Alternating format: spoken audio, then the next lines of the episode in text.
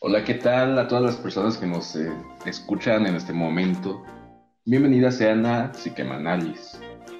Esta es la primera sesión de nuestro proyecto, así que quisiera primero presentarnos para que sepan quién es el que les está hablando con esta dulce voz. Conmigo se encuentran dos personas más. Conmigo se encuentran dos chicas. Hola, mucho gusto. Yo soy Sky. Bienvenidos, buenas tardes, buenas noches. No sé a qué horas escuchen esto, pero pues buen, buen, buen día. Hola, ¿qué tal? Eh, yo soy Jos y espero que se diviertan bastante escuchándonos. Y ya. Bueno, ya a su guapo servidor le pueden conocer como Mr. F o Señor F, como les plazca. Así que antes de necesitamos contextualizarles. ¿Qué es Psiquemanalis? Sky, ¿podrías decirnos por favor de qué va todo este rollo? Ok, bueno, tendría muchísimas cosas que decir, pero de entrada, Psiquemanalis es un podcast que nace para generar un diálogo, un diálogo entre la sociedad, sus dudas, sus opiniones, sus pensamientos eh, y los expertos. Esto va en torno a los temas que, están en tendencia, los temas más populares y sobre los que hemos visto que se han generado como que muchas dudas, incluso pues mitos alrededor de ellos. Eh, de hecho, ah, platicaba con, con Joss al respecto y me, encantaría que diera su opinión. Claro, yo creo que en esta época eh, hay un montón de información y creo que es bastante interesante que podamos traerlo en este espacio para poder aclarar un poco nuestras dudas. Eh, yo creo que enriquecer un poco la perspectiva que tenemos sobre todos los temas actuales y otros temas que mm, tal vez nos parecen relevantes, porque ustedes mismos, quienes nos escuchan, podrán em, recomendarnos temas para nosotros traerles expertos o bien para que ustedes puedan escuchar la opinión pública. Para esto vamos a tener eh, una cápsula con pues ciertos reportajes donde ustedes podrán escuchar lo que las personas tienen que decir en el tema que trataremos en la sesión. Claro, y como lo dice Joss, Psiquemanalis nace con un lema súper característico, conectando mentes, porque de eso se trata, de escuchar las opiniones de todos. Y en algún momento alguien decía que, bueno, todos tenemos opiniones diferentes y qué mejor que mediante este podcast escuchar la voz de todos aquellos que tengan algo que decir al respecto de, de los temas que tratemos. En efecto, chicas, de hecho el podcast va a analizar y va a hablar de la sociedad y de todos los fenómenos. Pero también es para la sociedad este podcast, porque busca pues informar, busca promover la reflexión, busca eh, ver si hay cabida para escuchar otros puntos de vista y también es junto a la sociedad, ya que vamos a hacer dinámicas en donde podamos mm, hacer entrevistas a las personas en la calle, también puede ser en los vivos, en cuando estén en, vivo, eh, mediante nuestras redes sociales, pues escucharles, ¿no? leerles más bien, ya sea por preguntas, si tienen algún tema que quieran sugerir, etcétera. Entonces, es un podcast que pues pretende algo útil más que nada, ¿no? Que es informarnos, que es mm, ponernos como que en la cabecita, quizás en las noches antes de dormir, ¿no? Esta idea de, hay estos locos, no sé qué tema están hablando, pero pues me dejaron pensando, ¿no? Es lo que busca este podcast. Claro, claro, y aparte estamos en la época del cambio, entonces es importante recordar que pues nosotros intentamos generar en las personas un pensamiento crítico. Todos tenemos algo que decir de los temas, entonces eh, pues sí que Manali será un espacio para todos ustedes que nos escuchan. Por lo mismo, los esperamos también pues en las redes sociales para que ahí nos pongan sus comentarios y opiniones al respecto. Bien, pero yo pienso que en estos momentos están preguntando a algunas personas, las que nos estén escuchando, algo que es, ¿qué rayos significa psiquemanalizo? o de dónde se sacaron esa palabra, no? Chicas, ¿alguna de ustedes podría decirnos cómo es que nace esta palabra? Bueno, ah, Jos, adelante. Ok, bueno, eh, ya sé que se escucha un poco raro, psiquemanalis, pero eh, está compuesto por dos palabras una que significa psique, que significa mente en latín, y la otra se llama Kamanali, y significa mito en náhuatl. Eh, bueno, como ya les hemos contado, este podcast tiene como objetivo poder desmitificar, eh, poder contribuir un poco a una nueva perspectiva que se pueden ir, que se pueden ir formando. También, eh, bueno, nosotros no somos expertos y nosotros también vamos a estar aprendiendo con ustedes. Espero bastante que al escuchar este podcast ustedes puedan, bueno, que nosotros y los expertos y las otras personas que opinen em, del público en general puedan contribuir a lo que somos, y pensamos y lo que hacemos. Muy bien, José, en efecto, y concuerdo contigo. Además, Psiquemanálisis es un proyecto universitario hecho por futuros psicólogos en donde participarán expertos que saben de todos estos temas y yo presiento que será un boom. Entonces, bueno, para empezar, los contenidos que vamos a tener. Oh, Mr. F, ¿le encantaría decirnos cuál será el menú? Bueno, sí, pero, antes de eh, eso de futuros psicólogos, eh, bueno, es impreciso, ¿verdad? Eh, para allá vamos, es la intención, pero bueno. Y en cuanto al menú, en cuanto a los temas que ofrecemos, pues son variados, son un poquito de todo. Entre ellos tenemos del amor, de la infancia, de las familias, del estilo de pareja, de la educación, si es posible, de arte, música, tendencias, eh, incluso redes sociales, porque también hay bastantes de qué hablar. Que si la cancelación, que si la imagen, que si el narcisismo, que si eh, las generaciones de cristal, no lo sé, vamos a hablar de bastante, bastante Así que por favor síganos en redes sociales para que estén al tanto. Ok, y bueno, ya con todo este preámbulo, ya vimos que Psiquemanalis tiene una tonelada de contenidos. Y para empezar este podcast, para el arranque estuvimos sondeando cuáles eran los temas de más interés. Y hoy empezaremos con un tema fuertísimo que ha generado muchas expectativas en los que han empezado a ser nuestros seguidores y sé que en, los que, en las personas que nos están escuchando también generará mm, un poco de ruido. Hoy vamos a hablar sobre el amor tóxico. Y para empezar, chicos, pues quiero preguntarles, ¿qué es lo que piensan ustedes del amor tóxico? ¿Qué creen que sea? Wow, pues yo creo que es un tema muy actual, que, pero no porque sea actual no significa que no haya existido antes. Creo que se le, bueno, apenas se le empezó a conocer como amor tóxico. Pero yo creo que cualquiera de nosotros nos hemos encontrado en una relación así para nuestra mala suerte, supongo. Y bueno, yo creo que se ha normalizado un montón. Yo lo he visto en redes sociales donde hay personas donde dicen, ¿no? Que ay, eh, quiero volver con la tóxica o mi relación tóxica está bien chida. Y pues yo creo que hay que empezar a derribar que lo tóxico es chido, ¿no? Sí, sí, sí, la verdad, incluso hasta música, o sea, a mí me, me saca de onda que de repente es como de, hay una canción que me suena mucho que es como de, ay, sí, mi amor tóxico bonito o algo así, es como de, ¿what? O sea, sí hay que intentar derribar esta idea de que el amor tóxico es, dicen por ahí, es bonito y está bien, pues no, no, la verdad, el amor tóxico, eh, desde mi perspectiva, viene con este título de propiedad, viene inmerso de una necesidad personal de casi casi apresar a la otra persona y creo que en una, en una relación de amor tóxico ninguna de las dos personas son felices. Entonces, bueno, desde ahí va mi perspectiva, pero Mr. F, ¿qué piensas tú? Ah, mira, yo entro como que en conflicto porque dicen esto se ha normalizado y más bien desde hace décadas, hace años, aunque no se le llamaba amor tóxico, era normal y hasta la fecha sigue siendo normal.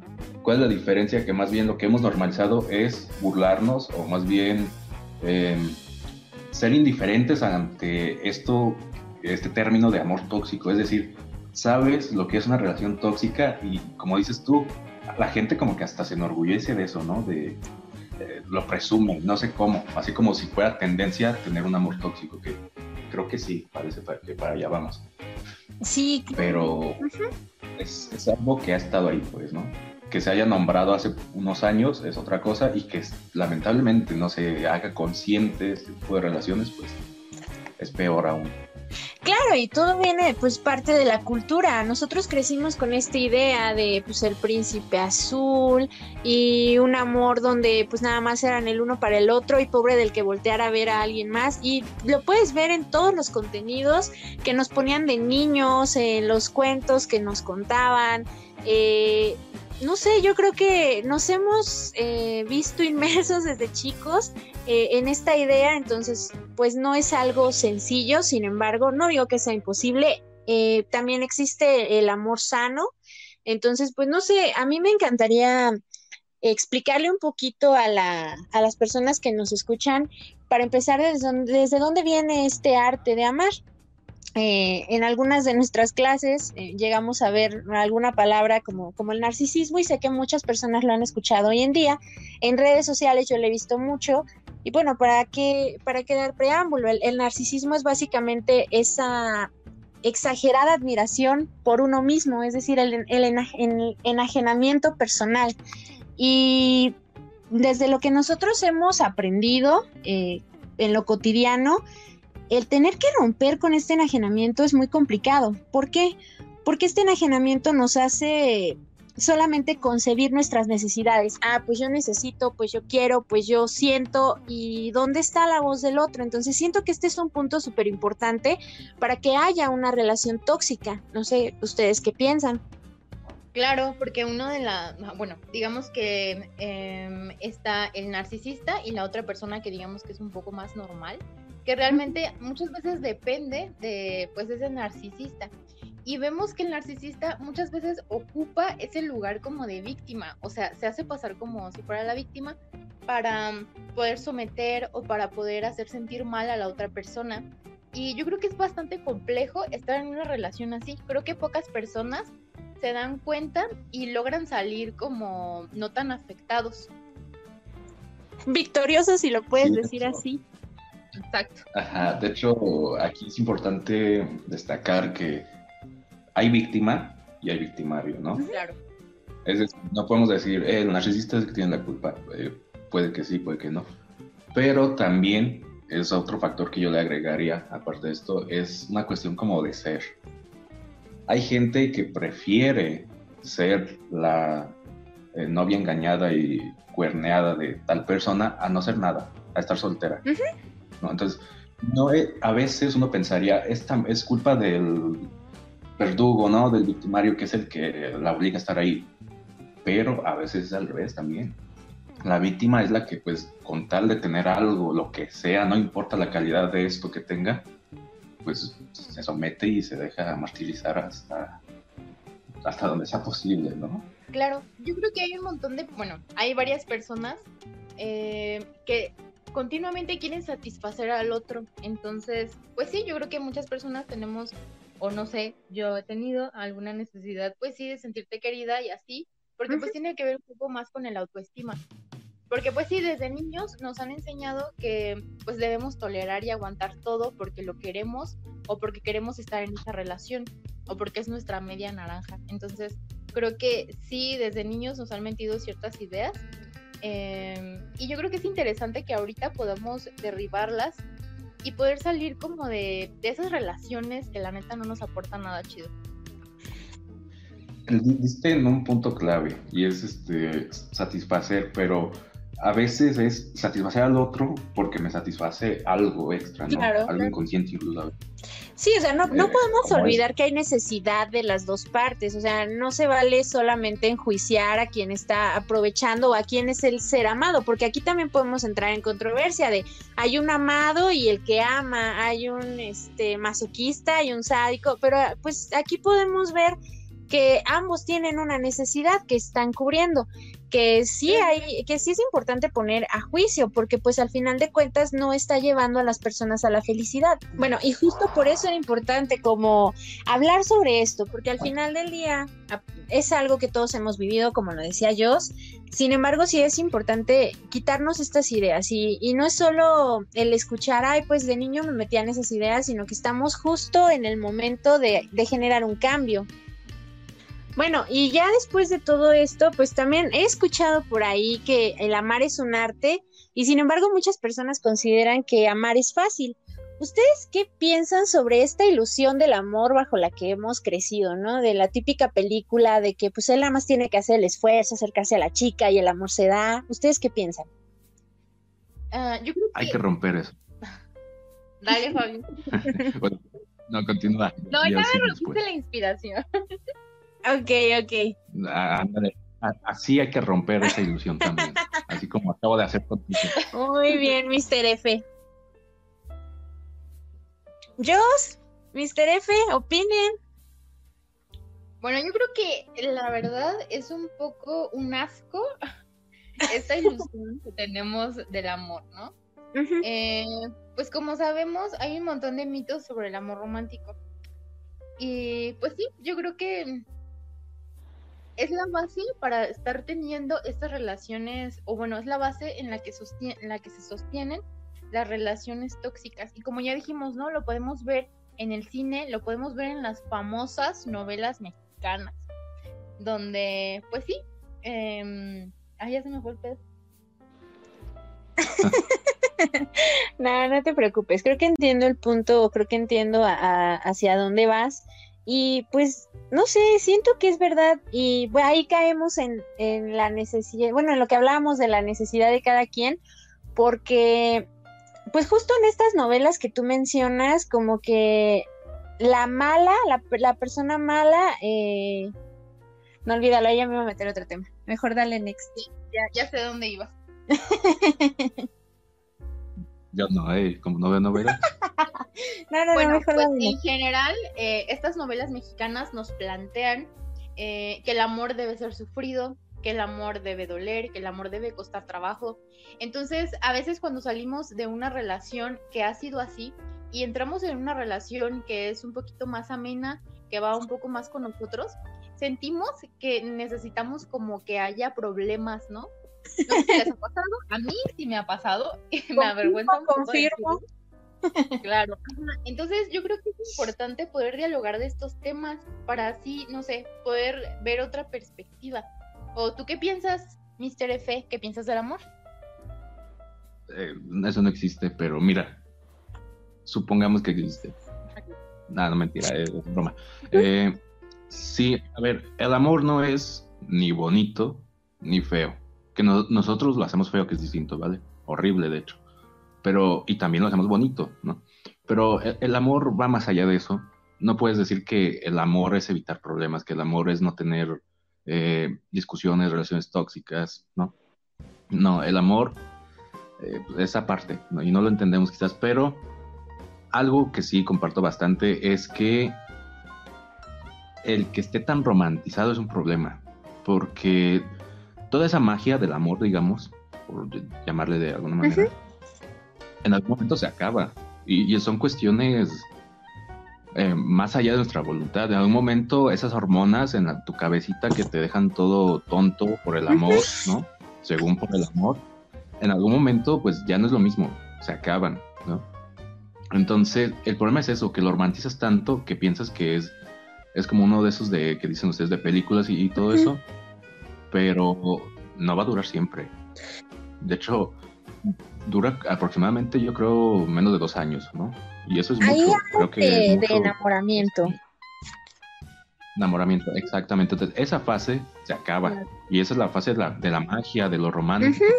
Entonces, el amor bonito en ese sentido, puede ser bonito, sí, pero tampoco es, eh, podemos decir que no es feo, porque a veces el amor es tolerar aguantar y soportar. Ah, tampoco lo hagas tan sacrificial, no. Erich Fromm decía que el amor era todo un arte, que era como, que era una capacidad que tenía una persona, sin embargo también hacía la crítica a que el mundo de hoy está como enfocado en este en esta onda mercantil del intercambio. Ah, pues yo te voy a amar, pero ¿qué me vas a dar a cambio? Entonces, creo que también es un punto importante por, por la sociedad en la que vivimos, pero nada, no es, no es solo de aguantar. Creo que hay personas que no están porque se aguanten, sino que sí están por convicción. Claro, yo creo que es importante. No me Bueno, yo creo que eh, en una relación, digamos, un poco más sana, eh, no digo que no haya problemas, sino que yo creo que mucho tiene que ver con poder comunicar al otro, ¿no? Sentir la confianza para poder expresar lo que sentimos y que el otro realmente nos escuche. Eh, yo creo que sí se puede tener una buena relación eh, con consentimiento, comunicación, confianza. Pues sí, yo creo que sí se puede lograr. No necesariamente. incluso con empatía.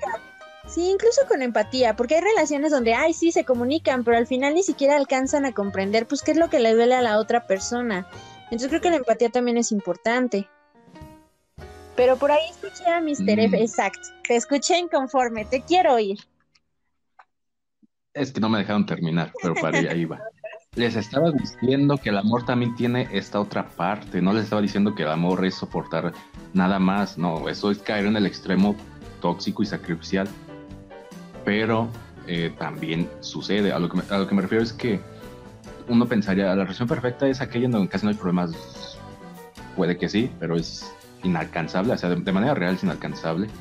Más bien es aquella en donde, ay, para allá, para allá iba, con comunicación, con confianza y con cercanía, pues resuelven los problemas y los hablan, no se los echan en cara cuando ya pasó un año, no se los acumulan, no se los guardan. Entonces, no, no me dejaron terminar, pero sí, iba para allá, concuerdo bastante ok. Nada más, que- nada más quería ver que era dual. A lo que me refería en pocas palabras es que el amor es dual. El amor no es todo bonito porque eso, aparte que es aburrido, se, se acaba. Llega un punto en donde se acaba y pues, ¿qué queda? Si ya no te da flores diario, ¿qué queda? No hay nada. Y tampoco es el otro extremo, ¿no? de que solamente tiene que ser feo, que tienes que aguantarlo porque el amor todo lo puede, el amor todo lo vence. Pues no.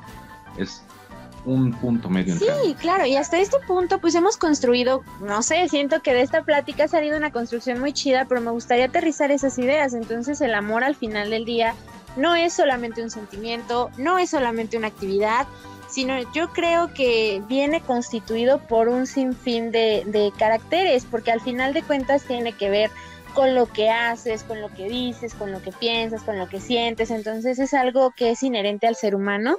Y bueno, eso nos ha ayudado a, por los siglos de los siglos, a sobrellevar la existencia humana. Y eso pues no me lo pueden negar.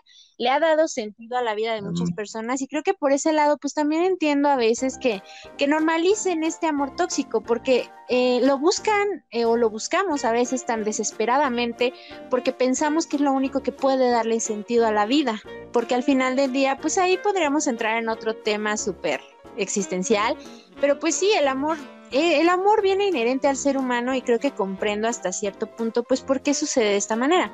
Pero aquí me gustaría entonces hacerles la pregunta, ya que hablamos de amor tóxico, pues qué es para ustedes el amor sano qué significa amar de una manera sana o lo más sano posible. Ah, caray. Es que no existe eso. O sea, no, no, podemos hablar del amor sano porque, porque no se ha experimentado por eso. No existe. Yo creo que, Ese sí no existe. ok, bueno, yo difiero un poco. Yo creo que sí se puede alcanzar un poco el tener una relación sana. Eh, yo creo que es donde nos aceptan, donde aceptamos, pero también donde crecemos juntos. Para mí sería eso. Sí, en Bueno, y aquí, de hecho, aquí solo estamos hablando de amor eh, en pareja. Sin embargo, pues yo creo que el amor también se puede manifestar de diversas formas. Y para mí entonces sería, eh, un amor sano sería un rasgo de madurez, un amor lleno de libertad, un amor lleno de, de compromiso, de, aparte de comunicación, empatía y esos elementos, creo que el amor, el amor maduro, el amor sano, no es algo pasajero ni tampoco es algo mecánico. Y sin embargo, también es algo que tenemos que aprender a hacer, porque a veces las personas eh, creen que el amor es algo que pues se siente y uno ya de manera lírica pues aprende, ¿no? Sin embargo, pues eh, más bien de, manera lírica lo hace, sin embargo es algo que hay que aprender también, como todas las actividades. Eh, no sé, a mí, me, a mí me gusta mucho, yo, yo soy fan de un autor que se llama Erich Fromm, que les recomiendo mucho a todas las personas que nos están escuchando. Tiene un libro muy bueno que se llama El arte de amar y él al final concluía que el amor eh, era fruto de un aprendizaje y que se debe aprender como cualquier arte o como cualquier actividad que, que implique pasión. Entonces creo que para mí ese es un, un buen aterrizaje, pero pues no sé, me, me gustaría escucharlos a ustedes. Yo diría que lo que debe predominar en una relación sana, hablando de amor sano, pues, debe ser tanto el apoyo, como decía yo, o sea, un crecimiento mutuo, pero también la libertad.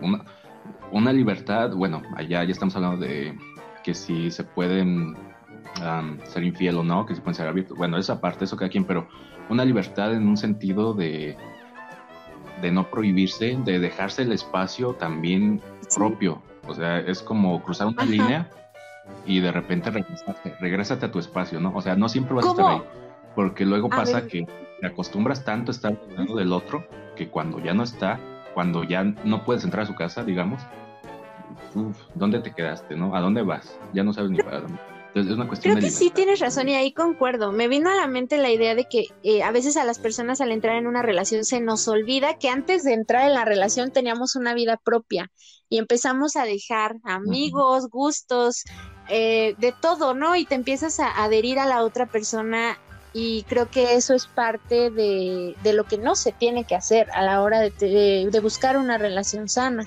Es verdad lo que dices, es como el respetar, yo lo diría el respetar la individualidad, porque al final de cuentas somos individuos y siempre lo vamos a hacer, no, no te puedes pegar a esa persona que es el amor o que crees que es el amor de tu vida.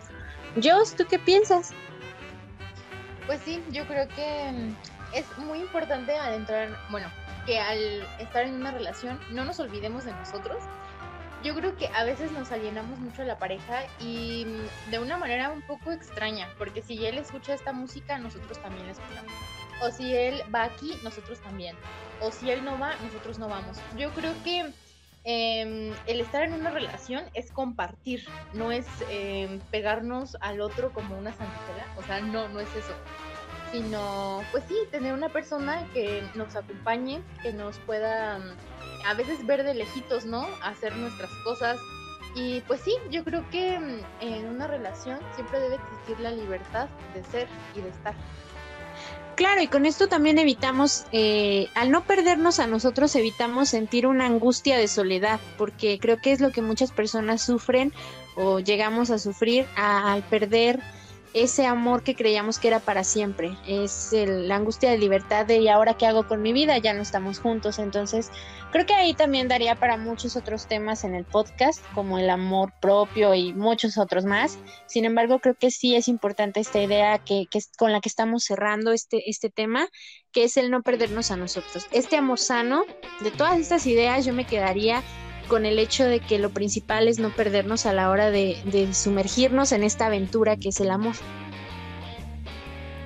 Entonces, en conclusión, chicas, chicos, la mejor relación que pueden tener es con uno mismo. claro, claro, pero sin dejarte llevar totalmente por tu narcisismo, porque recuerden que todo eh, en exceso es malo, entonces el amor nos ayuda a mediar esta relación con lo externo, ¿eh? No se le olvide, Mr. F. No, era broma, era broma. Obviamente, todo en exceso y todo en ausencia, así absoluta, siempre es malo. Entonces, un punto medio, ¿no? O sea, primero uno, pero tampoco se, no se cierre nada. Ah, voy a morir solo. Obviamente vas a morir solo, pero, pero eso es aparte, ¿sí? Puedes morir solo, pero puedes disfrutar de una pareja. Claro, porque al final de cuentas la pareja es como ustedes lo dijeron, para compartir este camino en la vida. Entonces, creo que, creo que este fue un muy buen tema. Me gustaría escucharlos en nuestras redes sociales. Tenemos Facebook, Spotify, Twitter, eh, YouTube, Instagram. En todas nuestras redes nos encuentran como Psiquemanalis. A mí me gustaría escuchar las opiniones, escuchar sus pensamientos, que, nos dijeran qué les generó el escuchar esta plática, que al final pues es una plática casual. Y bueno, ¿algo más que agregar, chicos? Yo sí, yo, yo propongo una especie de dinámica con las personas que nos lleguen a seguir, ¿vale? Comenten, síganos, todo eso, obviamente, pero propónganos un tema. Y la, pero aparte de eso, en el mismo comentario, cuéntenos de la relación más tóxica que hayan tenido quien nosotros consideremos que tuvo la relación más tóxica, vamos a tratar el tema que haya propuesto. No sé qué les Claro, es una super idea. Claro. O sea, para que se sientan bien que pues ah, tuvieron algo bueno en la vida, ¿no? Aparte de su relación tóxica. claro, chicos, entonces nos encantaría escucharlos porque al final del día recuerden como pues todas las personas hemos pasado por eso, sin embargo, nunca, no, nunca estamos eh, eh, como al final del camino. Siempre, siempre hay vida para cambiar. Entonces, chicos, pues nos encantaría escucharlos. Exacto, entonces yo siento que en Facebook y YouTube, ¿no? Claro, Spotify también, para quienes tienen, este, pues nos sigan ahí. Yo algo más que agregar, despídete acá, chido, de nuestros... Eh, aquí no son radioescuchas, pero bueno, de las personas que nos están oyendo. Claro, es que los vi muy, los escuché más bien muy inspirados y dije, bueno, pues espero un poco. Pues nada, espero que se amen mucho y que amen mucho y espero que nos puedan escuchar en las siguientes sesiones. Cada sesión va a ser diferente. Y pues nada, espero que se puedan deconstruir, que puedan ampliar su horizonte y que les guste bastante este contenido. Muy bien. Recuerden. La siguiente semana van a estar dos compañeras más. Eh, van a ser dos compañeras diferentes, pero van a tener un tema bastante interesante. De hecho, yo diría que spoilemos un poquito mm, el mes. O sea, ¿qué temáticas vienen? Uh, no, no, no, no, no. Este mes tenemos temáticas, uff. Tenemos dentro del menú eh, infancias, ya que se viene este 30 de abril, vamos a hablar sobre las infancias, sobre qué es lo que están viviendo los niños de hoy, vamos a escuchar las voces de, los, de algunos de los pequeños, sus opiniones respecto a este mundo, eh, también vamos a hablar un poquito sobre arte, algunos de nuestros compañeros locutores se van a salir a, escuchar la opinión pública de adolescentes, porque es importante el arte en la juventud. ¿Qué más vamos a ver, Jos? También vamos a ver algunos temas en la cuestión de género, porque yo creo que es muy importante estarlo retomando continuamente. Eh, bueno, veremos un poquito, em, bueno, estos temas van a ser un poco acompañados de expertos, entonces no se lo pierdan porque vamos a tener invitados. Bueno chicos, pues entonces aquí los dejamos. Las psiquemanalis, bueno, los psiquemanalis se despiden y recuerden que aquí estamos conectando mentes. Hasta luego, chicas y chicos. Bye. Bye.